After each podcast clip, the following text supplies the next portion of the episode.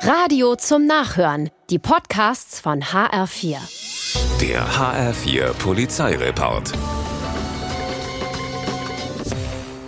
In Herborn kommt ein Räuber kurz vor Ladenschluss in ein Juweliergeschäft. Erst tut er so, als sei er Kunde, dann aber zieht er eine Knarre und will Geld. Doch statt der Beute gibt's jetzt eine Ansage des Verkäufers in etwa so.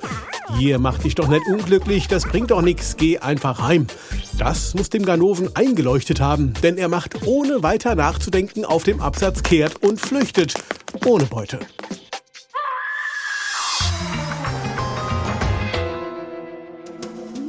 In Gießen hat ein 34-Jähriger ein Rad geklaut. Das will er jetzt zu Geld machen. Aber wie?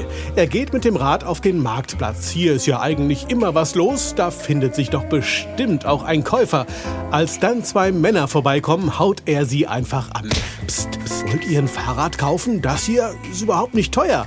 Die Angesprochenen staunen und haken nach unter Vorhalt ihres Dienstausweises, denn es handelt sich um zwei Zivilpolizisten, die ihr Glück kaum fassen können. Das Rad kommt zurück zum Besitzer, der Dieb mit auf die Wache.